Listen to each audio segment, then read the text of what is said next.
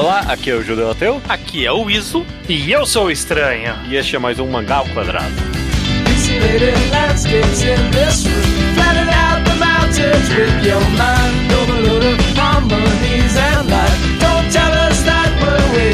Maravilha, meus amigos, sejam bem-vindos ao episódio 313 do Mangá ao Quadrado. Tudo bem com vocês? Tudo bem comigo? Tudo bem com você, Judeu? Tô bem também, a gente acabou de ter uma boa conversa aqui em off, muito, muito, muito informativo, o ouvinte perdeu. A gente tá aqui para um, pra um episódio clássico do Mangá Quadrado, quer dizer que não é nenhum quadro específico, é só um tema que a gente tá jogando aqui e a gente quer conversar um pouquinho sobre ele, ver que, que, que tipo de informações, conclusões e pensamentos a gente consegue bolar aqui na hora com ele. E eu que sugeri o tema da semana, eu, foi, uma ideia minha e eu queria falar sobre mangás históricos. Possivelmente esse vai ser o título do podcast, mangás históricos. Esse Aí, é o paradoxo dos mangás históricos? É, vai depender da minha vontade de, de inflamar um pouquinho no título. Porque tem essa ideia do, do paradoxo dos mangás históricos que eu queria abordar aqui. É justamente isso. Mangás históricos. Mangás que, que contam, é, retratam fantasiosamente acontecimentos da vida real. Então, por exemplo, anything é, Vinland Saga é, é, é, baseado na exploração viking de fato das Américas antes dos países europeus, tipo Espanha e Portugal. Vagabond conta a real história do, do Musashi, ou pelo menos o que ele retrata na sua autobiografia. Golden Kamuy não é baseado numa pessoa em específico, mas ela é situada bem realisticamente num contexto histórico, correto? Também. Correto. E tem o Samurai Elusivo também, que supostamente conta a história do Hojo Tokuyuki. Eu nunca uhum. vou saber o quão verossímil é o que tá lá, mas supostamente é um personagem histórico real. Ah, eu... não, mangás, mangás históricos não falta. A gente pode citar um monte aqui: Rosa de Versalhes, Vagabonde, Inocente. No, tem o, o, do mangá do, da Cruzada das Crianças do, do Furuya, que é o Inocente Shonen Jujigun. Tem um monte. Storie. Kingdom, né? Kingdom, recentemente Kingdom. a gente fez um podcast, a gente fez um reenquadrado de Kingdom. Ele é, é. Ele é todo sobre a primeira unificação da China. E de é. Rosa de Versalhes. Então a gente fez dois reenquadrados de mangá histórico. É claro. Sim. E todos esses mangás, eles obviamente não são 100% realistas, né? Porque a história é, é uma história sendo contada, né? Sem me repetir aqui, a gente não sabe todos os detalhes de, que, de, do que aconteceu, principalmente quando a gente fala dos personagens, né? Dessas figuras históricas. Então todos esses, todos os exemplos que a gente citou aqui têm grandes elementos de fantasia, alguns menores, outros maiores, mas uh, com certeza inverdades acontecem nos mangás históricos. E eu tenho esse vago interesse em até onde deve ir quais são as consequências, é certo ou errado, qual é a vantagem e desvantagens de atravessar ou ficar para trás dessa linha das, da verdade histórica, né? O, o título de mangá histórico tem nele, esse é o paradoxo. O título mangá histórico assume uma verdade de que aquilo está sendo baseado em fatos históricos. E o paradoxo é nenhum deles é. Né? Nenhum dos exemplos que a gente citou de mangás históricos é de fato 100% baseado em, em, em, verdades. Então eu queria conversar um pouquinho dessa, de, desse paradoxo que existente nos mangás históricos. Eu queria pré-frasear que isso não, claramente não é uma discussão específica de mangás, né? Porque o, o gênero literário, por exemplo, ou até cinema, qualquer, qualquer mídia artística vai perpassar a história em algum aspecto, né? Todas as narrativas de qualquer mídia narrativa, ela se passa em um período de tempo. E normalmente a gente está pode ser completamente fictício, pode ser um completo outro mundo, mas se ela se passa no nosso mundo real, ela vai passar em um período histórico, em um acontecimento, que cada narrador vai escolher o que, que ele vai levar daquilo como parte da, da, da história que ele vai contar, né? Se ele vai querer, se é importante o período histórico ou não, ou se é só um setting. Então, aí a gente tem trocentos gêneros aí, tipo romance histórico, que é dar aquela floreada num acontecimento, numa época, num período histórico, fantasia histórica, histórica, que aí você pega um período e coloca alguma coisa que não existe, tipo Drácula, sei lá. História alternativa, que é você pensar numa história que ah, poderia ter sido assim, né? Tipo, se fosse de outra forma.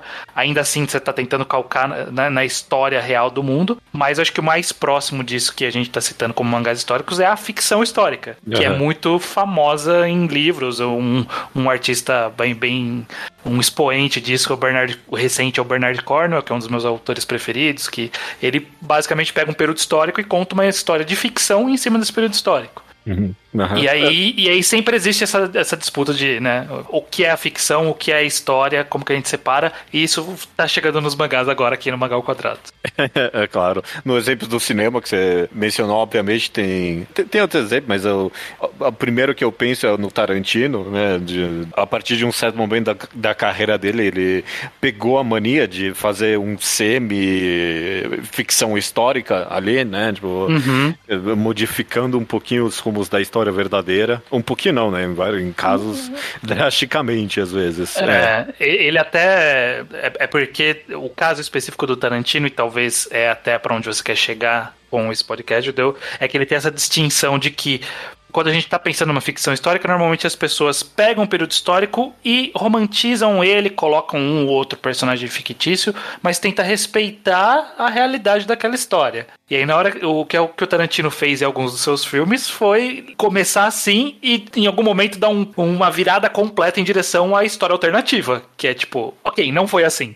Claramente não, não é essa a história. Todo mundo sabe que isso não aconteceu. Né? É, exato. E, é, e aí essa é qualquer separação, né? De em que momento essa virada se torna, não, aqui completamente alternativo ou, ah, não, é uma liberdade criativa, né? É. Ok, ó, vamos, vamos começar esse podcast talvez um pouco fora dos mangás. Vou fazer uma pergunta bem abrangente para vocês. Vocês acham que os mangás e por, sei lá, consequência, por consequência a arte tem algum essa pergunta é bem vaga, ok? Vamos trabalhar um pouquinho em cima dela. Tem algum papel, alguma obrigação de respeitar a história, de não enganar as pessoas? Um mangá que a gente tem aqui, por exemplo, em comum é Kingdom. Kingdom conta a história do, do general.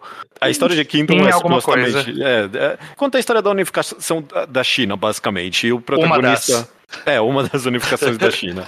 E a, e a, gente conta a história do protagonista, e no mangá ele é um escravo que subiu ao topo e tal.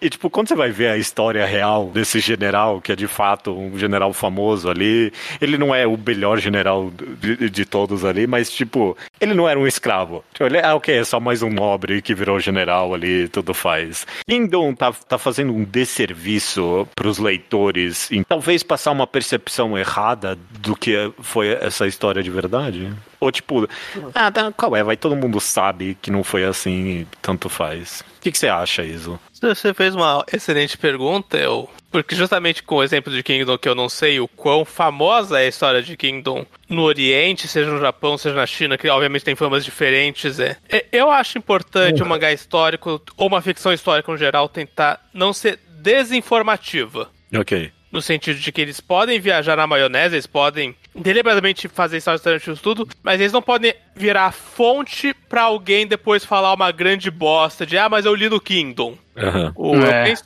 eu, eu, não sei como funciona com Kingdom, por exemplo, com mangá, mas eu penso muito no filme A Rede Social, a biografia do Zuckerberg, que muita gente acha que é uma real biografia do Zuckerberg. sim, sim. Muita gente cita cenas do filme como a origem do Facebook e, e, um Google muito rápido prova que não é, mas o filme não faz a menor questão de tentar se afastar dessa fama. Ah, o Kingdom, é, se eu bem me lembro, o Kingdom tem literais fontes. Tem, tem um livro da história chinesa que o Kingdom cita, e esse livro é vago, e às vezes ele faz um arco inteiro baseado em três frases do livro só escrevendo nas lacunas delas, mas tem supostamente uma fonte que o mangá cita diretamente. Uhum. Então, e em um assim... momento específico de Kingdom, eu lembro que ele até explicitamente fala eh, em relação a personagem, a uma personagem mulher. Tipo, ele explicitamente fala: olha, historicamente ela foi meio que entendida assim, mas talvez não era exatamente isso, sabe? Eu acho tipo... que era a mãe do imperador que ele fala isso. Exatamente, exatamente. Ah, na época eles entendiam as mulheres dessa forma, mas talvez não foi exatamente. Tipo, o cara tava tentando ensinar alguma coisa ali mesmo, inclusive. Então eu não sinto que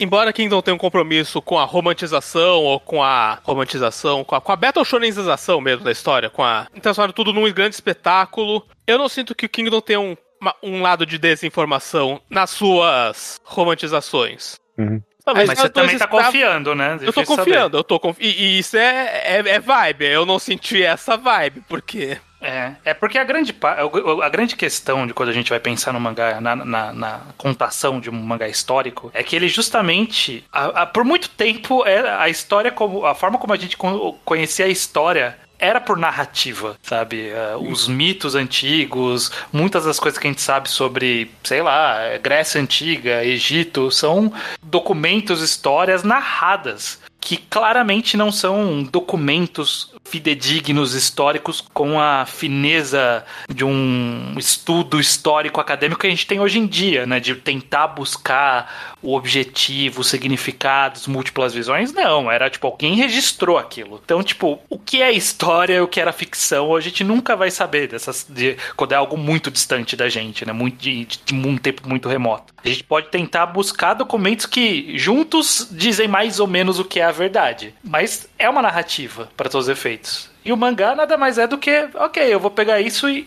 e vou de fato assumir que é uma narrativa. Tipo, é uma história que eu quero contar. Que aquele autor olhou e falou: não, eu quero falar do meu jeito essa história. Você falou, isso me pega porque eu noto isso muito, porque eu gosto muito de piratas. E a principal fonte histórica sobre quem foram os piratas e o que eles fizeram é um livro chamado A General History of Pirates, escrito por um cara chamado Capitão Charles Johnson, que não existe é um pseudônimo de alguém que nunca se identificou. e, e, e, o livro ele é 100% sem fontes, só o cara falando rolar umas coisas muito loucas, e só não tem uma contrapartida real desmentindo. E dificílimo separar o que é fato de ficção, mas é, o, é um documento, é. É um documento só muito suspeito, mas é, toda a pirataria tá ali documentada. E, é, é, provavelmente isso? deve ter algum, alguns relatos de, ó, existia uma galera que invadia barcos ali, Sim, mas e, ninguém sabe quem era o Barbarossa, sabe? E, e pirataria justamente ficava nesse, nessa área cinzenta de como documentar, porque primeiro, quase nenhum pirata navegava sob nome verdadeiro. Eles não davam com RG no bolso deles. Então você não pode provar que, sei lá, que Anne Booney chamava Anne Booney. Você não pode provar isso. Ninguém documentava de verdade os navios piratas porque eles não eram navegações oficiais. Eles não estavam lá fazendo nota fiscal dos saques deles. Tem muita coisa escrita que não foi escrita. É, é louco isso. E, e, e história de. Não é tantos séculos atrás, é cinco Sim. séculos atrás, não é, não é pra ser woke que inacessível os documentos. Sim. Mas tem um é, grande gap. Me é interessante escutar esses comentários principalmente vocês no que tange a Kingdom, porque eu pensei aqui, bom, isso com certeza tem a ver com a distância que, e, o, e o completo desconhecimento que eu tenho com é, a história da unificação chinesa e da história chinesa no geral, uhum. sabe? Tipo, eu, eu, eu, me pergunto se algum chinês lendo, pô, esse mangá tá, tipo, completamente lavando a imagem de, dessa conquista imperial eh, sanguinolenta que aconteceu como se fosse por algum motivo de paz e a conclusão que eu tiro disso é que, de fato, quanto mais conhecimento você tem da história real. Da história real é complicada essa frase, né? Mas sei lá, quanto mais conhecimento você tem da história contada acadêmica que seja do mundo, mais responsabilidade você sente nesse negócio todo, sabe? Então, tipo, ah, ok, foda-se, eu não sei se, o que aconteceu na unificação chinesa, mas eu, eu, eu consigo claramente olhar para algo como real, o plano por trás da história, sabe? Ah, ok, tipo, isso é uma. Tipo, é, uma é, é um filme com um propósito de recontagem histórica ideológica mesmo, sabe? Tipo, não é não é algo desprovido de responsabilidade com a história sendo contada. Né? Mas aí, judeu, não é toda a história que é assim? É, não, sim, sim. Sim, é. sem dúvida. Sem até, dúvida. até a história documentada, por assim dizer, né? Não essa história narrativa que a gente está citando da, das mídias e tal. Não, mas, a história tipo, acadêmica mesmo. Até a história acadêmica ela também é. é assim, tem seus viés. É sempre complicado. Eu, eu fiz essa provocação justamente porque, como muitas das histórias que a gente conhece são narrativas, ter uma narrativa moderna agora, né? Agora sendo feita eh, de forma de entretenimento, né? Pra gente, ela não respeitar exatamente os documentos pode ou não, sei lá, ofender, né? Vai depender do quanto ela toma algumas liberdades ou não. E quanto a história original é documentada, né? E já que o estranho fez uma provocação, quero já colocar outro peso que eu vejo que é essas pessoas elas são todas pessoas. Tipo, quando a gente pensa numa figura histórica, eles representam coisas reais e palpáveis. Eu vejo muita gente brigando sobre as romantizações da personagem da Pocahontas uhum. e as várias narrativas que tentam colocar para transformar ela em. Que, que rolou um processo de transformar em conto de fadas, não só por parte da Disney, mas principalmente por parte da Disney. E ela não é um conto de fadas, é, é, ela é um real ser humano. Que Sim que teve uma vida complexa, que morreu, que viajou, que foi pra Europa, que se envolveu com uma, um genocídio. Tem um certo, acho que não só ideologia, é respeito que essas pessoas, independente de qualquer coisa, elas vão simbolizar muita coisa para muita gente. É. O primeiro imperador da China, para muita gente, ele não é só um cara muito da hora com a espada. Ele representa um ideal que eu não tenho certeza qual é porque eu não conheço a história da China, mas com certeza para alguém ele é uma pessoa muito importante falar dele. É, eu, eu, dá, dá para trazer para um exemplo talvez um pouco mais próximo da gente, ocidente, por conta do que a gente aprende na escola e que a gente falou aqui, a gente citou no começo, de Rosa de Versalhes, por exemplo, né? Rosa de Versalhes, ela tem, uh, conta a história da Lady Oscar pra gente em, em boa parte, mas talvez a, a, principal protagonista da história seja Maria Antonieta, que é uma figura registrada histórica, a gente sabe do, do que aconteceu com ela, só que é uma narrativa é, da, da, da, da figura histórica dela, é uma narrativa que sobreviveu pós-revolução, a Revolução Francesa. Então, a, a, forma como ela é retratada, com certeza tem o viés de uma pós-revolução que matou ela, basicamente, e que não vai pintar ela de uma forma tão bonita. Por outro lado, o mangá tenta colocar mais nuances para ela, né? Como tenta colocar uma complexidade ali, a questão romântica dela, cria, fala sobre um amante que a gente não sabe o quão histórico é, ou, ou era só boatos da época que porventura foram registrados. E, e, a gente tem mais ou menos uma ideia da história, porque a Revolução Francesa tá no currículo brasileiro, diferente da história da China. E, e ainda assim a gente olha e fala, não sei o que é verdade aqui, não dá para ter certeza dos mínimos detalhes, né? Tipo, Tipo, ah, ela teve realmente esse amante que era o amor da vida dela ou isso é o Não, mangá ou, que inventou? Ou mais do que isso, porque para mim é interessante você comentar que, tipo, Rosa de Versalhes é contado na perspectiva da pós-revolução, porque eu facilmente consigo ver alguém lendo esse mangá como uma romantização quase da monarquia mesmo, sabe? Ah, porque... sim, o mangá sim, eu quis dizer que o que é uma pós-revolução é a história documentada dela. Ah, ah, tá, ok, é, sim, sim. Porque, é, mais do que se o ela tinha... claramente, claramente idealiza a monarquia, mas é. você que ajuda. Não, porque mais do que se ela tinha amante ou não, o que a gente não sabe, o que a gente nunca vai saber, mesmo se alguém tiver uma máquina do tempo, a gente não vai saber o que ela pensava, a gente não vai saber o que a Maria Antonieta pensava. Então, tudo nessa parte é uma ficção, né? Tudo nessa parte Sim. é uma, é uma as narrativa. As conversas são ficção, né? É. O,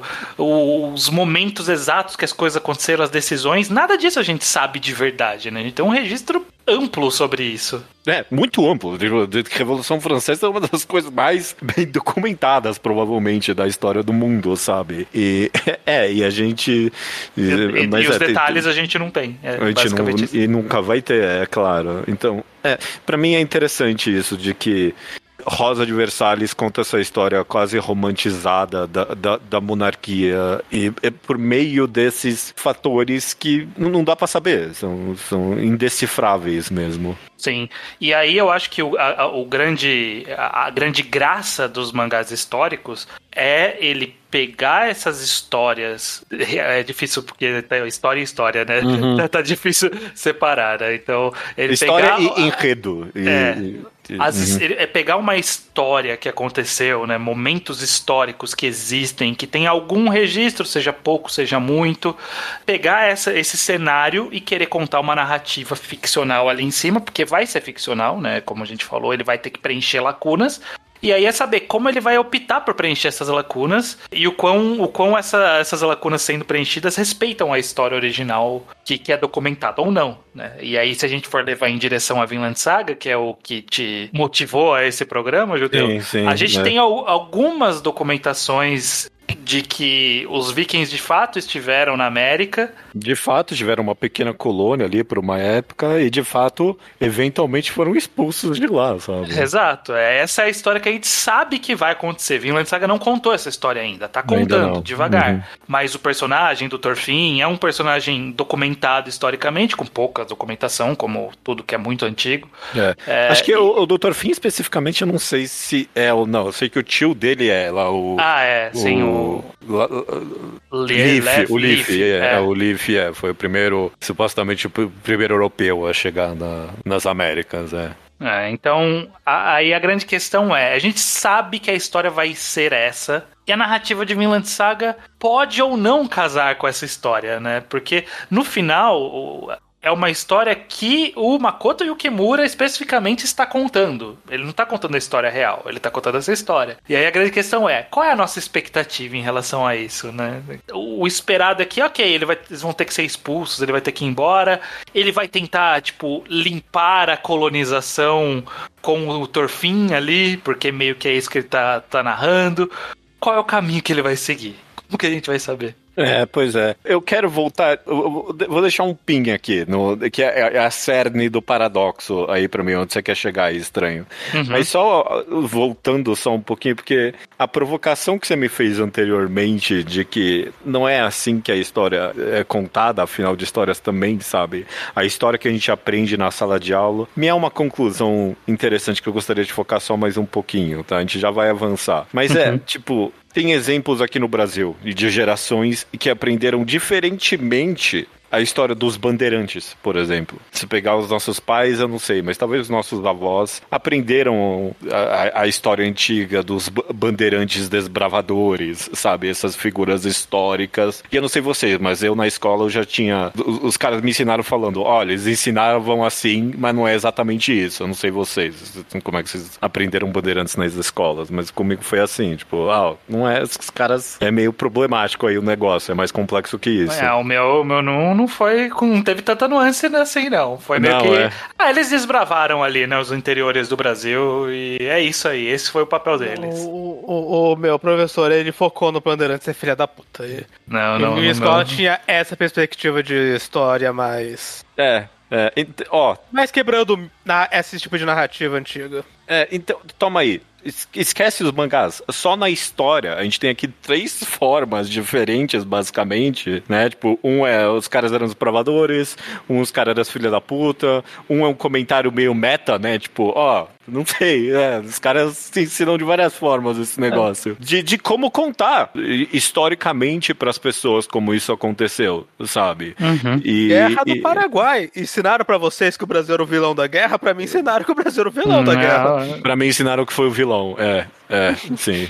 pra, é, pra ver, isso, isso eu lembro que foi falado, que é, foi um momento vergonhoso da história do Brasil. Eu lembro, eu é. lembro de algum professor falando que esse talvez foi o momento mais vergonhoso da história do Brasil. E recentemente, sei lá, eu tava no, no Twitter e alguém me falar, ah, não, mas isso aí não foi bem assim também. Realmente, o que a gente tá chamando aqui de história de fato, ela é completamente recheada das ideologias, sabe? Tipo, Sim.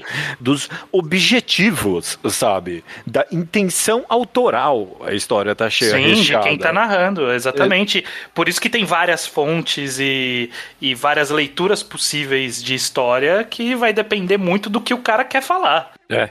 Vou... A gente não teve por muito tempo a polêmica é, ainda sobre a história do Brasil que algum historiador arrombado resolveu falar que, olha, os escravos tinham escravos né, no Brasil, é. ali no o, quando eles iam, é, quando formavam os, os quilombos, né? Quando formavam os quilombos, os escravos fugidos, eles dentro do, daquela sociedade tinham escravos. É. E aí você vai levantar o, quem é essa pessoa que falou isso, qual é a ideologia dela e como ela chegou a essa conclusão, você vê que foi uma, uma coisa forjada.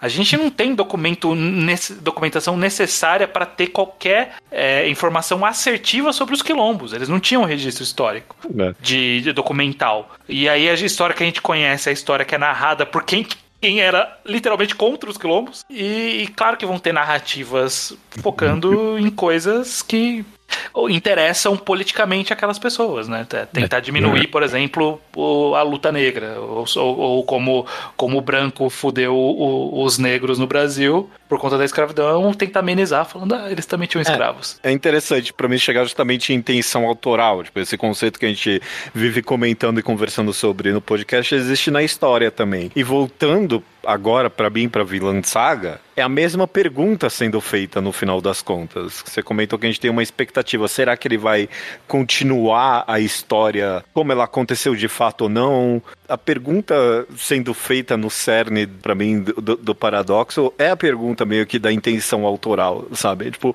qual é o objetivo do autor ao contar essas histórias históricas, sabe? Tipo, uhum. saindo um pouquinho de vilã saga, mas sei lá, que seja, em, em, em, Rosa de Versalhes, eu não sei se tinha o objetivo ou não de romantizar a, a, a, monarquia.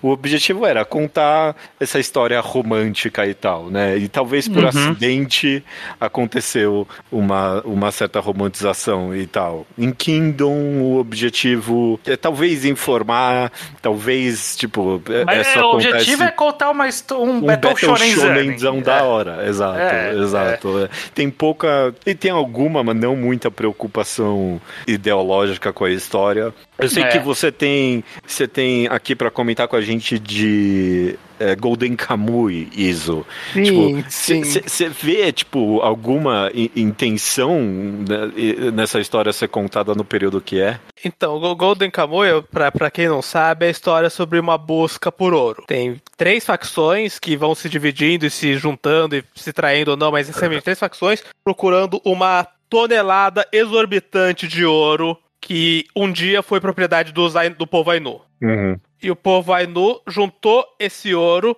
para financiar um exército na intenção de um dia declarar independência e fazer um estado indígena separado da Rússia e do Japão. Sim. Isso nunca aconteceu. A gente sabe que não temos um estado indígena. Acho que a gente nunca teve um estado independente indígena globalmente reconhecido, assim. Uhum. Podemos falar que o que tinha antes da colonização eram estados indígenas, isso estaria certo, mas, mas a ONU nunca reconheceu essa gente porque não tinha ONU na época. É, uhum. não, mal tinha o conceito de estado para começo de conversa. É, exato, é. exato. Seria. A gente faria algumas brincadeiras com a definição do que é estado, do que é país, do que é nação, embora. Então, eu achava que essa proposta era muito radical e, e, a protagonista é uma menina Ainu que quer pegar esse ouro e fundar essa nação. Uhum. E, e fica eternamente aquele fantasma de ela vai falhar porque porque óbvio que vai. Porque nunca existiu nada parecido com isso no mundo. Então, então obviamente, ela não vai fundar isso. É porque ela não podia fundar esse, essa, esse bendito país. Oh, que, que revolucionário que seria. E aí entra naquela expectativa de que não contem a história que aconteceu para contarem uma história melhor. Uhum. É, é a, mesma, é a mesma pergunta que a gente faz com Vinland Saga, no final das contas. Porque Eu... tanto a protagonista de Golden Kamuy quanto o Thorfinn de Vinland Saga não são personagens históricos mais. Ele reche... Ambos os autores rechearam esses personagens de ideologias, de conceitos de, e de pensamentos, além do que, tipo, é tudo mentira. É tudo mentira, né? Então, uhum. por que a mentira não pode ir até o final? Porque, é. porque mentira não pode até o final, inclusive no final da história, né? Tipo, por que, Golden, por que o Estado não, é, Ainu não, não pode acontecer em Golden Kamuy e por que o Torfin não pode conseguir o Estado pacífico dele ali junto com os indígenas nas, na América do Norte, né? E, e é curioso a gente pegar esses dois exemplos lado a lado, porque no fundo eles fazem a pergunta: por que a gente não pode ter ficção histórica em que realmente deixa os indígenas em paz? é, mas, mas, aí eu, eu acho que aí dá para pegar um, um, outro paralelo e aí para responder sua pergunta, Judeu, por quê, né? Por que, que a gente não pode, já que tá mentindo, mente é. um pouco mais, uhum. né? E aí eu quero fazer uma pergunta para vocês sobre, e aí eu vou ter que dar um spoiler leve para quem não viu o filme, mas a essa altura foda-se. Era uma vez em Hollywood do Tarantino e também Bastardos Inglórios do Tarantino. Vamos usar esses dois paralelos. Uhum. Uma coisa é você fazer uma história, para mim pelo menos, e eu queria ver se vocês dividem isso. Para mim, uma coisa é você falar: é, os judeus mataram Hitler ali nesse filme e foi uma cena bacana dele sendo fuzilado e todo mundo queria fazer isso e eu dei isso. Outra coisa é, a Sharon Tate não morreu, porque eu gostava muito da Sharon Tate. e, e, meio que os dois são retratações, mas são retratações um pouco diferentes, a meu ver. Vocês sentem que tem uma diferença entre essas retratações? De uma, sei lá, matar uma figura histórica filha da puta e uma que é tipo, ah, eu quero retratar um, uma injustiça que aconteceu aqui e vou reviver ela, ou vou fazer o Torfin ter uma paz com os indígenas, vou ter a nação Ainu. Vocês sentem que tem diferença nessas duas abordagens?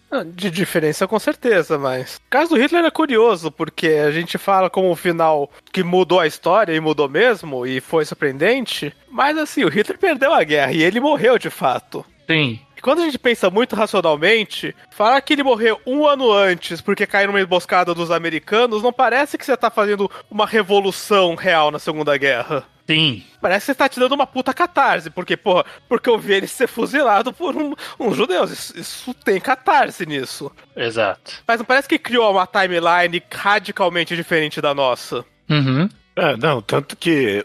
Como é que é o nome do detetive no filme? Do. Do Hans. É, tanto que o Hans fala, ah, ok, eu vou, eu vou me render porque vocês estão prestes a ganhar, sabe? Tipo, eu não quero me deparar num tribunal depois, né? Tipo, a ideia do filme é que ó, eles já estão perto de perder a guerra de qualquer jeito. Ao, e, ao mesmo e, tempo, e a... respondendo só rapidinho a sua pergunta, estranho, eu, eu me vejo até numa posição contrária à sua. Porque eu, tchau, foda-se que ele mudou essa história hollywoodiana que não tem consequência nenhuma para mim. Mas eu, eu, eu tenho algum problema nas, sei lá, nas mensagens implícitas que tem em ele matar Hitler, por exemplo, sabe? É interessante que você, tipo, quando você eh, expôs esses dois exemplos, você meio que entregou a intenção do, em ambos os casos, que em Bastardos e Glórios a intenção era, tipo, dar a catarse, né? Em uhum. ambos os casos a intenção é narrativa. Pô, meu, Bastardos tem que terminar com eles ganhando, sabe? É, tipo, é o clímax da história, sabe? Sim. Não é uma história depressiva. E, e, e, como é que é o nome do Era uma vez em... Era uma vez, era uma vez em Hollywood também é mais ou menos isso, né? Ele brinca também um pouquinho com a expectativa e tal. E, e tem, tem um negócio de tipo, ah, eu quero, sabe? Eu gosto, uhum. eu gosto da atriz. Eu isso... acho que o mundo seria melhor se a Sharon Tate não tivesse sido assassinada. Exato, exato tem essas escolhas narrativas, mas entra para mim de volta meio que a responsabilidade histórica, sabe? E, e ele. Sim. Ele conta. Tipo, ninguém enxerga esse filme assim, obviamente, ok? Mas ele, para mim, a história de Bastardos Inglórios é tipo. Essa história que, ah, se eles tivessem lutado, sabe? Algo meio assim, sabe? Tipo, uhum. ah, sabe? Se, se tivesse uma contra-revolução judia, quem sabe não dava, tipo, ah, se os Estados Unidos é. não tivesse ajudado os judeus Tipo, tem um monte de implicações históricas nessa ficção que dão uma perspectiva distorcida. E, tipo, eu, eu não acho de verdade que o filme dá isso para as pessoas. Ninguém sai de Bastardos Inglórios pensando, ah, pô, meu. Faltou os judeus lutarem. Faltou é os judeus ninguém... lutarem, exato. Ninguém é. sai se, pensando se isso. Se tem alguma distorção histórica, talvez é só mais um filme que, que completamente apaga o papel da, da, da União, Soviética. Soviética. É, mas isso aí é qualquer filme de Segunda Guerra mas americano. Esse apaga mais honesto, porque ele apaga como? Os americanos chegaram anos antes é. para fazer o trabalho. Não foi tipo, em 45 tinha estadunidense em Berlim, porque é essa que me pega. É. É. Mas então, mas eu, eu, sinto que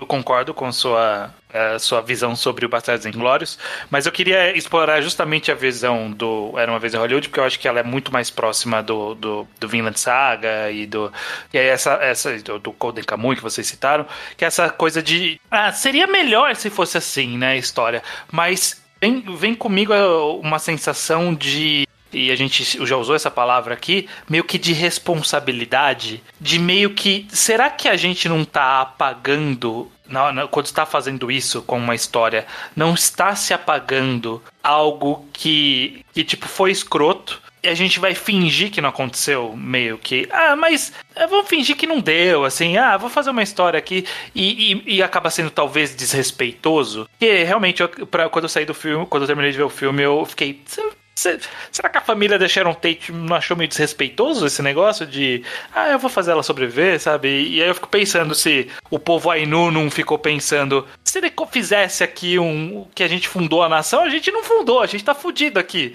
E não é um pouco desrespeitoso? Essa é a minha preocupação. Vocês acham que existe esse desrespeito? É isso. Você acha que seria desrespeitoso se Golden Kamuy terminasse com a fundação da nação Inu? Então, aí você deixa muito exposto o fato de que eu, obviamente, sou branco. E, obviamente, eu tenho. Se meu contato com os povos originários brasileiros é mínimo, que os povos originários japoneses é menos que nulo. É. É, bom, a gente tá pra falando saber por... o que eles acham de qualquer coisa. Mas dito isso, pra, na, na minha perspectiva, não dá pra rolar um apagamento quando não dá pra rolar uma confusão, e isso acho que depende muito do repertório do leitor. É, ok. Porque para mim é. é, é tão escancaradamente óbvio que não foi fundada a nação Ainuk, que não tem como alguém confundir e falar, eita, vou conferir isso aqui, não sabia que tinha rolado. Pra mim é tão surreal alguém achar que seria um final real que só expõe, na real, por contraste, deixa muito claro o que realmente aconteceu. Uhum, Eu uhum. acho que, hipoteticamente, se te fizessem um filme em que Colombo chega nas Américas e ele é morto pela população nativa e afunda os barcos dele, e ele só nunca volta porque todo mundo morre, não confundiria ninguém o que tá acontecendo no filme. Uhum.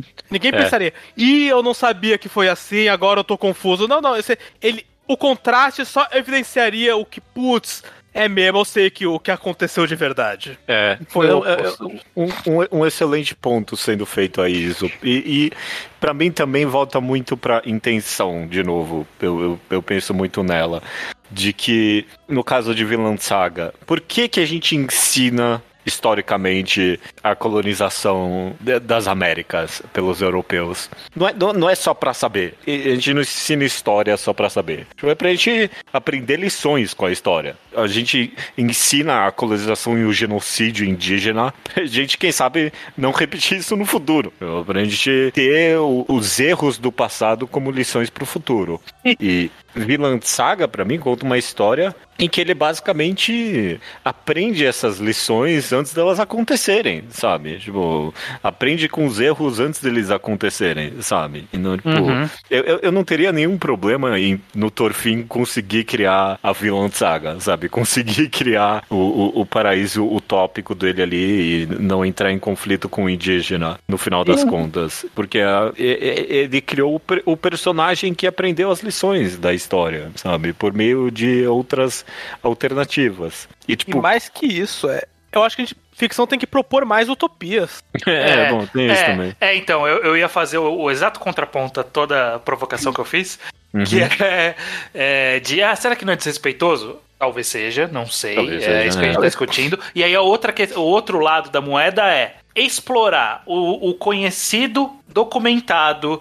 e muitas vezes repetido sofrimento de povos ou de pessoas específicas novamente numa história. Será? Não é repetitivo justamente? Não é pô, mais uma história de dos índios se fudendo, sabe? Tipo, Exato. É, então, então é, é, tem esses dois pesos que realmente qual é qual é o melhor? É difícil saber, né? Qual que é, não tem uma resposta. Porque, tipo, também, por exemplo, em, em Bastardos e Glórias o objetivo era eu quero dar essa catarse, sabe? Tipo, que, tá, beleza, parabéns, sabe? Mas, tipo, não, não se aprendeu nada aqui com isso, sabe? tipo, não tem. É uma catarse, beleza, muito obrigado. Até porque no final das contas você queria uma utopia em Bastardos e Glórias, muito menos em Era uma vez em Hollywood, né? Mas é tanto esse caso aqui do Golden Kamuy quanto o de Vilã Saga tinha a oportunidade de, de, de, usar o passado justamente pra gente enxergar um futuro, né? De falar, poderia ter sido diferente. Ou, sei lá, mesmo. É, é, você tem razão, você tem razão. É, então, eu, qual, qual, é, é, eu fico muito dividido, porque eu não sei é exatamente difícil, o que eu é quero. Difícil, é. eu, eu vou ter que esperar nesses casos específicos. No Golden Kamuy eu não li eu, até o final, mas Vinland Saga, por exemplo, eu vou ter que esperar específico para saber. É isso que eu queria quando ele terminar? Foi. Talvez, talvez isso, me, me dá um spoiler, eu não ligo. Talvez Golden Kamuy tenha a resposta para o que Vinland Saga tinha que fazer. É, tipo, eles, eles não fundam a nação, não. Não, eles não fundam a nação, obviamente, mas tipo, por quê? O que, que acontece que ela não consegue? A história ah, okay, o que acontece é a história real, é isso. Ah, não, o que acontece na história real, até porque ela não é real. Eu, eu esqueci qual, qual que é o motivo. Mas, tipo, basicamente, eles não conseguem o ouro, eles, não, conseguem. Okay. Eles conseguem o ouro, acho. Eu teria é, que reler. Mas, é, mas o assim. O Kamui é, é um mangá muito esquecível. É, é um mangá com muitas qualidades. Mas ele é fácil de você esquecer informação. Ele não é contar de uma maneira que você guarda ou que você é. Eu noto isso em muito leitor, não é só eu de má vontade, não. Eu noto isso com muita gente que leu também. É, mas, mas é que eu penso que talvez, é, independente de como se resolveu a história, o autor decidiu por. Eu não vou fazer uma história alternativa aqui, né? Tipo, é uma ficção histórica, eu coloquei ela num lugar da história e concluí ela sem mudar o mundo basicamente, né? Tipo, ah, pode Sim. ter acontecido alguma coisa particular com os personagens que eu lidei, que não eram personagens históricos, era só um momento histórico, e o mundo não mudou. No, eu penso, por exemplo, no caso do. Eu até fui dar uma olhada no, nos últimos capítulos que eu, que eu já nem lembrava muito, que é o caso do Inocentes Shounan Jujigun, que é o mangá do Furuya, né? O, o Zamaru Furuya, que é o autor de Music of Mary, e que ele teve esse mangá sobre a Cruzada das das crianças. Uhum. Que é um, um, registro histórico que ele é, já é um registro histórico meio dúbio. A gente Sim. não sabe o que, que é, o que aconteceu. que uh, O registro histórico diz que tiveram muitas cruzadas, né, tentativas da Europa, ali, dos países europeus, de tentar tomar é, Jerusalém ali, porque é, Deus mandou. E aí teve N cruzadas na, na, pra lá. É. E uma delas é registrado que foi por crianças, que uma criança teve uma visão, ela juntou outras crianças, elas foram morreu e, e no meio do caminho foram traídas por um cara que ia fazer o transporte delas e vendidas como escravas. Essa é mais ou menos o registro histórico, mas o próprio Zumaru Furuya, no final do mangá, que ele contou essa história, ele falou: "Olha, o quão, o quão eu respeitei a história". E ele explica, ó, o que tem registro disso? Quando se falava garotos, na época os registros garotos também se dirigiam a pessoas pobres independente da idade. Uhum. É, e garotos na Idade Média é um conceito muito vago. Então, tipo, quem eram as crianças? A gente não sabe. Podiam ser só pobres. Podiam não ser crianças. Ele falou, então eu inventei tudo. É, basicamente é isso. Eu coloquei um personagem para representar a nobreza, um personagem para representar a pobreza, um para representar a religião, não sei o que, não sei o que. E aí é isso. Eu inventei tudo, veio tudo da minha cabeça. E eu achei completamente honesto, porque, é, tipo, é isso. Qual, qual, é a história real? Ele optou pela história dele e é isso. Não é. mudou a história. As crianças ainda se fuderam ali. É, não, não, não, não, lembro dos detalhes do que aconteceu com cada uma delas ali. Fica para quem quiser ler, ler. Mas claramente não ia terminar bem essa história, né? Mas ele não, não aliviou a história. Não falou, ah, e as crianças conseguiram tomar Jerusalém. não, não, não, não seria de tão bom tato, assim, talvez. Eu penso, eu penso também nesse sentimento que a gente tem de, tipo, podia ser diferente, sabe? O final das contas. Se também não é um desejo de tipo. Amenizar a história. É, é. Ah, mas se tivessem feito diferente, sabe? Uhum. Eu penso. O que a ficção é o lugar para isso, né? É, bom, a ficção é o lugar para isso, mas tipo, eu penso que se Golden Kamuy terminasse isso com ela, com ela conquistando um, um estado aí no, não se perderia um pouquinho a lição de por que o estado Ainu não aconteceu? Tipo, o Estado Ainu não aconteceu porque faltou dinheiro para eles. Não é que apaga a, a, a, conquista. Eu não sei se o, a, conquista do território Ainu se caracteriza como genocídio ou não. Eu não sei de fato isso ou não. Mas. Não sei se apaga, mas tira a lição do negócio um pouco, não? Ou, tipo, se, se fizer a nação Ainu, você diz. Se, é, se, se ele falasse que terminou com, com os Ainus falando, ok, somos independentes, o Hokkaido é nossa, e é isso, vão para lá, vocês têm muitas ilhas para dominar, deixa a gente viver aqui. Se a gente ia perder a lição de que é, o Japão é colonizador. É difícil saber, né? A gente perderia um pouco.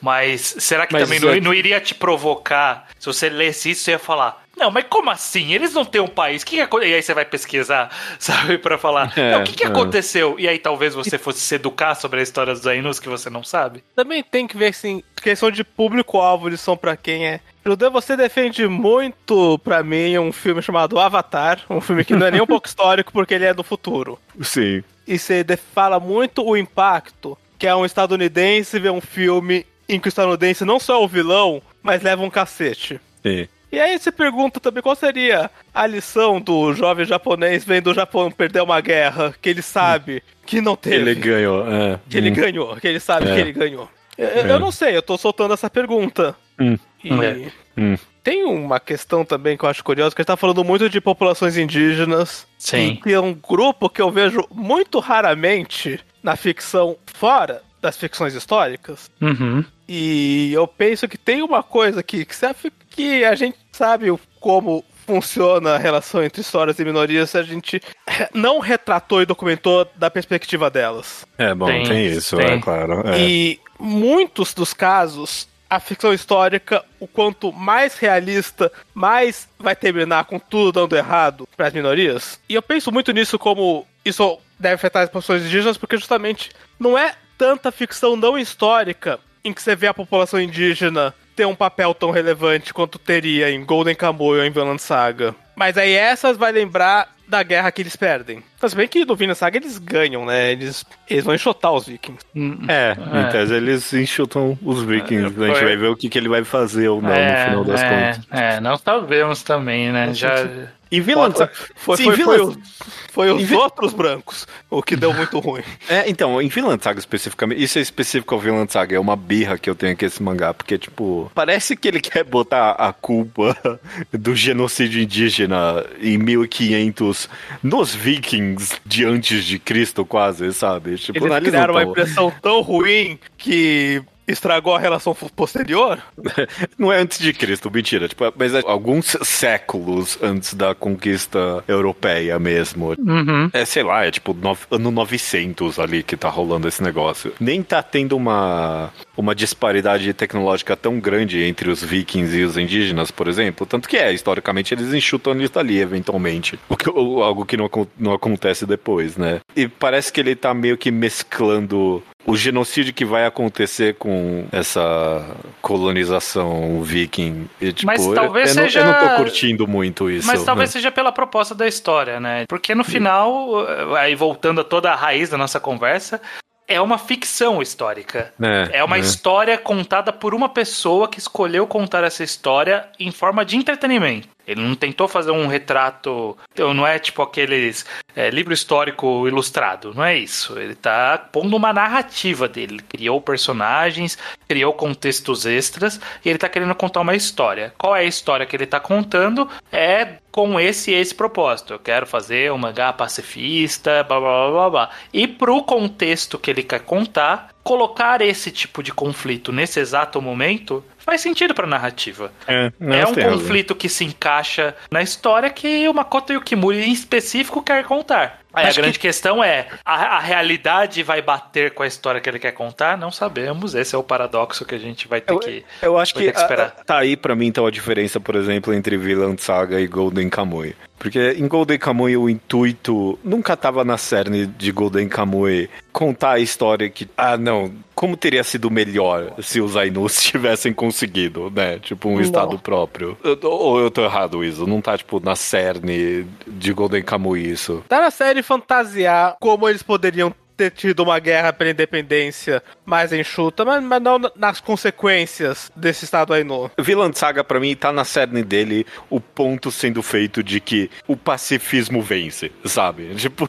de que dá pra vencer a guerra. Sabe? Tipo, o ser humano vai conseguir vencer a guerra. Essa é a mensagem sendo contada em Vinland Saga. Se o mangá terminar com a guerra vencendo, é- vai ser um pouquinho deprimente. Apesar de que realista, talvez. Eu, eu não sei o que sentir disso, talvez. É só isso, é complicado. Pra mim, mais uma vez, volta em qual é o objetivo. O objetivo é de que o Thorfinn. A, ideologia pacifista dele tem mesmo limites no final das contas. Se essa é a mensagem sendo contada, então ok, que seja. Ele, ele, ele, ele ser chutado pra fora das Américas faz sentido. Agora, se, a- se o intuito da história é no cerne dela falar de que o ser humano vai conseguir um dia vencer a guerra, eu, eu não teria problema nenhum em, em na história terminar diferente. É. Até é. porque ele pode fazer pequenas mudanças na história que a gente tem, em teoria, registrado e ainda ser condizente né, com a realidade, que é, sei lá, o Thorfinn perceber que eles na América é uma forma de conflito ou eles estão tomando recursos daquelas pessoas e que eles não deveriam estar lá e que por isso ele vai se retirar, mas em paz, talvez, dá para ele contar. É como ele vai escrever, é difícil saber. É difícil saber. É. Nesse sentido, isso, o Golden Kamuy, se ele tivesse, se o intuito da história fosse 100%, o mundo teria sido melhor se essa população indígena tivesse conquistado o seu território. Porque você ficaria satisfeito dessa história terminar diferente, né? Tem, tem muitos sentimentos diferentes, é. Acho que o, o, o que eu tô pensando é. muito aqui, a ficção mexe com a gente, narrativamente falando, mas a história, por existir, ela mexe com a gente por default. É. Sim. Então, quando a ficção é histórica, por mais distante que a história seja da gente, o básico da familiaridade que ela pega com a gente já evoca um pressentimento de pra onde a gente sabe que aquilo tá indo. É. Uhum. é. Ah, tem, tem, tem um poder em você pensar que uma história aconteceu.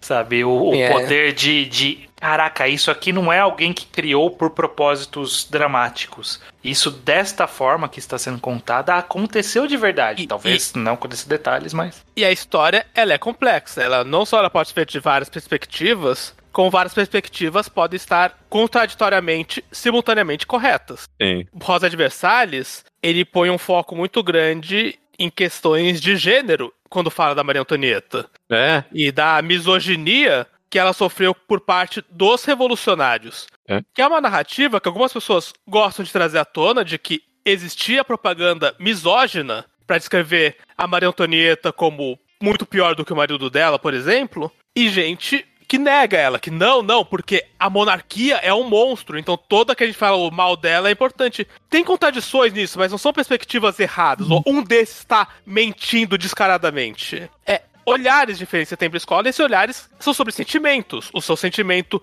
anti-monarquia, o sentimento que entende a condição da mulher no século. Naquele século ali, eu não vou fingir que eu lembro 18, eu acho, não é? 18, no, na época da Revolução. Mas quando você fez Maria esse sentimento já vem pra gente. O que representa ela tá lá. E especialmente é. o sentimento sobre como a história termina. De Versalhes é muito notável isso, porque. Porque de verdade, começou a história, mostrou a Maria Antonieta, eu já sabia. Esse mangá acaba com ela, com ela perdendo a cabeça. Todo mundo é. sabe. Não só Sim. que ela morre, todo mundo sabe como ela morre. É, é uma das pessoas que mais pessoas sabem exatamente como ela morreu. Que inclusive o mangá optou narrativamente por nem mostrar dessa forma, né? O período da morte que vai levar à morte dela tá de forma bem dramatizada ali e até mais respeitosa do que talvez algumas pessoas defenderiam que a história deveria ser. Hum.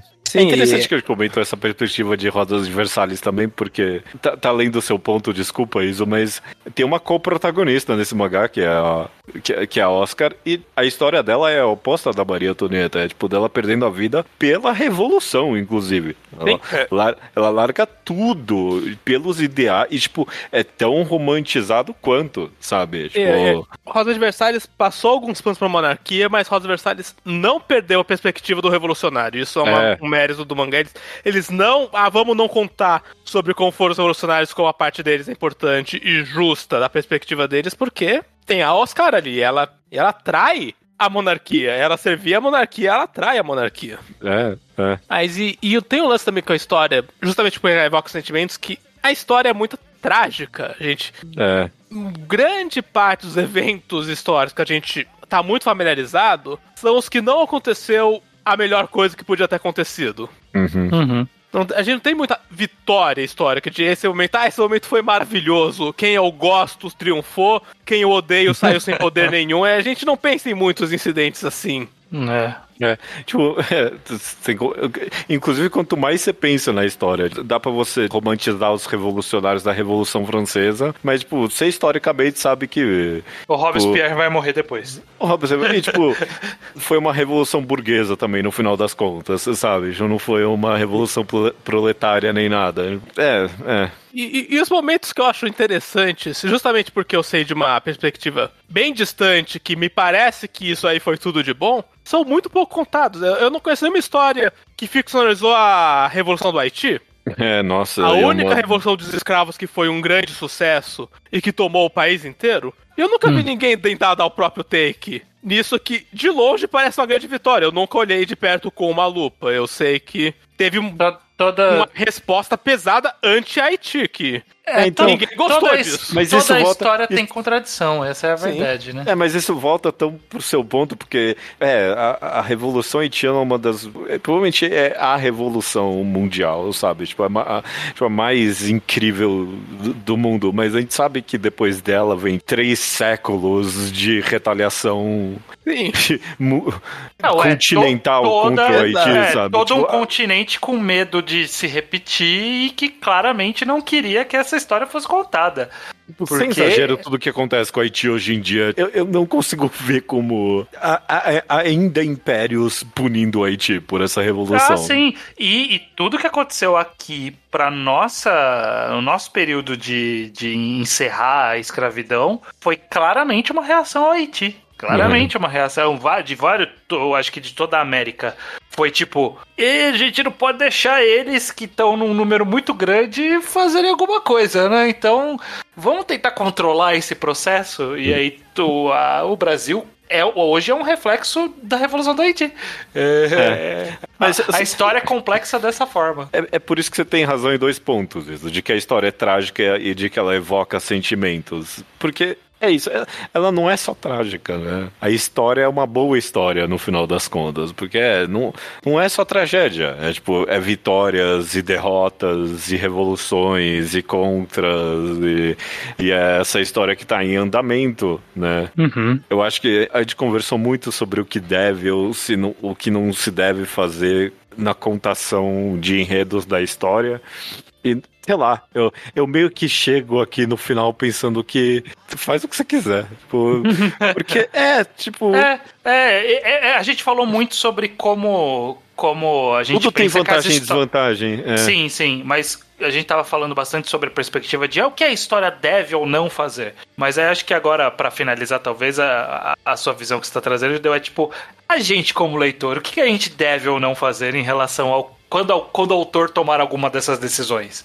É, aí, bom, é. esse é o raciocínio aí, né? Tipo, como a gente, leitor, lida com essas decisões. Dito isso, e eu tô falando isso pra ninguém porque eu confio que o público lá ao quadrado é melhor que isso, sempre legal, tudo que chama muita atenção no mangá histórico, dá um Google. Vamos não é. ir com aquele coração muito aberto? Vamos, alguém mencionou uma guerra, uma data, vamos. Ah, mas de, depois que lê e se divertiu, vamos ver o que realmente aconteceu. É. Não vamos transformar o mangá em fonte de nada. Uhum não é um conselho real, porque eu confio que a, o grosso do público não faz isso. Que é tudo a elite aqui da, de quem lê mangá. Isso é importante, né? E é uma parte da resposta da pergunta do estranho aí. O que, que o leitor faz? Tem alguma responsabilidade do leitor, eu acho, assim, isso. De se você não sabe a história que está sendo contada ali, tentar buscar um pouquinho, nem que seja uma passada de olho na Wikipédia, sabe? Pega uns spoilers aí para saber qual é a história de verdade do mundo, sabe? Procura conhecer Ou... um pouco mais. Se você não quiser fazer isso, só não assuma que você sabe aquela história. Uhum, não uhum. lê Kingdom e fala, não, eu sei certeza de como aconteceu a unificação da China. Você não tem. você, tem você tem certeza de como Kingdom contou a unificação da China e só. É. E só. Você sabe nome de regiões, ok. É, é isso que você aprendeu. Você, aprendeu você sabe isso. um ou outro nome histórico e é isso. Uhum. É, como leitor, eu definitivamente vejo esse papel, então, de, de se não procurar saber mais, ao menos. Inclusive, pode ter muita gente que tá ouvindo esse podcast que tá pensando: caralho, o Torfin vai ser expulso da América? É, então. É, bom, essa é a história real. É. É, se abrir seu Wikipedia, você ia saber disso. É. E, e essa outra tradição. Não existe spoiler na história. Não, não, não existe, não.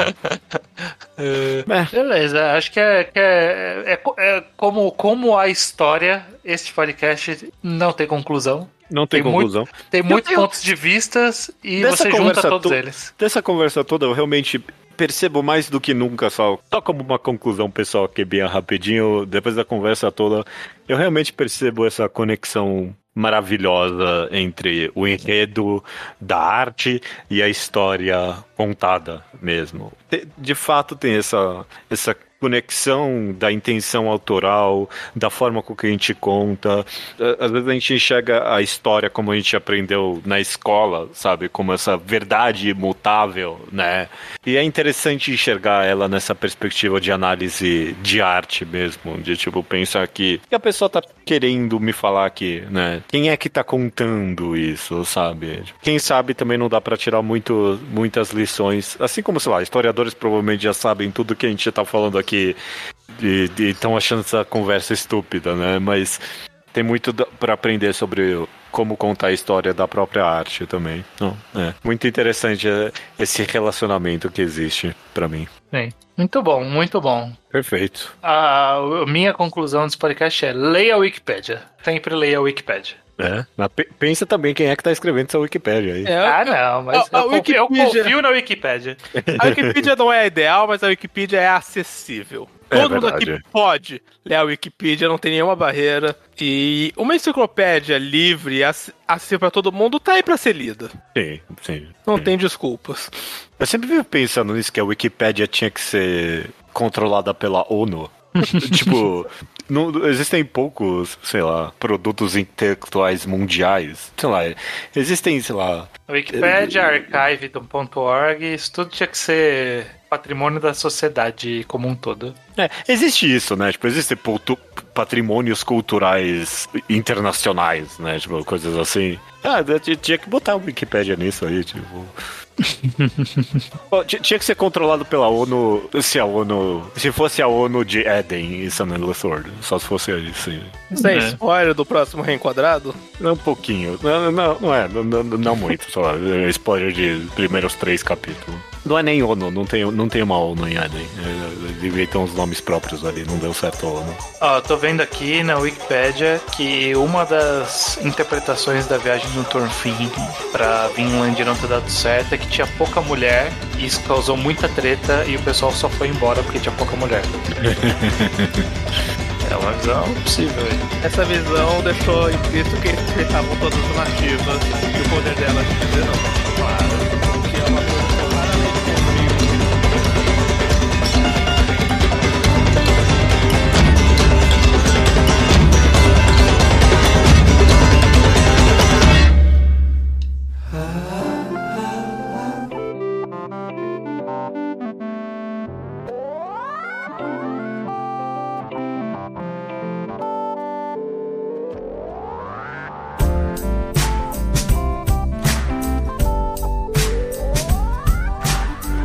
Recomendação da semana é minha, o Judeu Ateu. É sua, Judeu, manda bala. Você falou que aí ninguém conhece. Quero Mentira, ver. talvez vocês conheçam, ou talvez vocês tenham Ah, visto o manga. Agora talvez a gente conheça. Ou talvez vocês tenham visto imagens desse mangá por aí. Mas, basicamente, toda geração faz um Yokohama Dashikiko. É isso. Hum. A, a cada três anos surge um Yokohama. A cada uma geração surge um, uma garota fofinha viajando pelo pós-apocalipse. Ok? Uhum. E o mangá que eu vou recomendar é isso. Se chama O Suzumi no Hate. Alguém aqui conhece? Porra, eu leio, tô nos atuais. Ah, você tá nos atuais de o, É. o, o Suzumi no Hate? Tô Então tá acompanhando há bastante tempo. Tem opiniões, eu vou ouvir sua recomendação primeiro. A premissa é essa, de uma androide que tá viajando nesse mundo que foi tomado por um, um vírus, tá bem pós-apocalipse mesmo, não tem nenhum ser humano vivo, é complicado, ok, mas é bem contemplativo, mais do que Yokohama, na verdade, me lembra muito mais é... Girls Last Tour Girls e- Last Tour, Girls E, Last Tour. e, e Blame um tiquinho também. E um tiquinho de Blame. Blame muito, na verdade. Esteticamente ele lembra muito Blame. Ele é, um mangá que adora esses. é, uns ângulos bem retos, né? Ele adora o, Uhum. o, o vírus que tá infectando as pessoas, infecta elas como se fosse um glitch na Matrix, sabe? Isso começa de um de quadrado das pessoas. E, Uhum. Mas é, com certeza lembra mais Girls Last Tour no sentido de que cada passeio, cada capítulo é meio que um um passeio dessa garota e cada capítulo tem meio que alguma lição, não lição, mas alguma percepção do que era a sociedade vista por esse prisma de que tudo acabou. É. Tá rolando uma história, por enquanto, bem. Não sei até onde vai, ou se vai continuar episódico por muito tempo ou não. Mas eu, eu tô curtindo muito. Eu tô curtindo muito mesmo. Ele é esteticamente maravilhoso. Ele tem esse vago ar filosófico nele. Eu não sei se ele é tão profundo quanto ele gostaria de ser, mas tá divertido por enquanto, eu tô gostando bastante. É uma, é uma excelente recomendação, talvez vai ser muito melhor do que a gente espera. Talvez não, talvez seja só meio medíocre, mas eu, eu tô curtindo, quando sai capítulo eu vou, eu vou ler. É uma, é uma boa recomendação, modéstia à parte. É, eu tô nos atuais também, eu li, eu acho que em algum momento do passado, quando a gente falou sobre a revista Harta, que é a revista onde tá saindo o Suzumi no Hate, que tipo, a Harta tem umas coisas boas, né? A gente tem que ficar de olho na Harta e porventura eu encontrei esse cara e, e eu li. Os primeiros capítulos eu tenho, eu tenho uma crítica, que é ele não é muito sutil. Não, não, não. E... É por isso que eu falei que ele, talvez ele não seja tão profundo quanto ele queira. É, é ele tem ideias, e aí, em vez de, de, de do mangá usar da sutileza para tratar dessas ideias, ele é muito explícito sobre o tipo de. de porque, porque, diferente de Blame e de Girls Last Tour, a gente ouve o pensamento da personagem principal. Uhum. E isso acaba tirando algumas sutilezas do, do tipo, ah, o que, que ela pensou ao ver esse traço da personalidade. E aí mostra o que ela pensou, exatamente.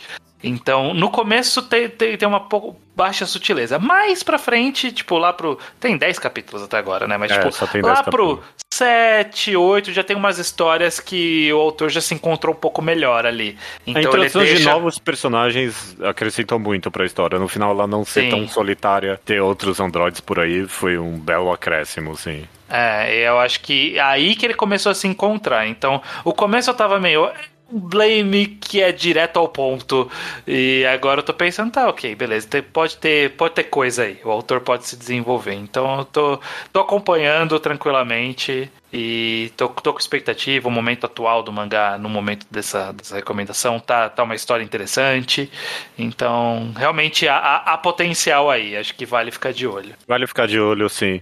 Eu tô, eu tô até mais interessado, tipo, na expansão do mangá narrativamente até do que porque, tipo, se você for olhar só pelo lado episódico, ele é meio que Girls Last Tour de pobre. Sim, tipo. Uhum. Porque, é, o Girls é... Last Tour com Blame, basicamente, né? Que é tipo é. o Android tentando achar a solução daquele mundo ali. E é isso. É. Mas pra onde ele vai expandir me interessa muito mais. Eu quero ver mais coisas desse mundo. Então, quem sabe? Sim. Bom, recomendação da semana é essa, então. O Suzumi no Hate?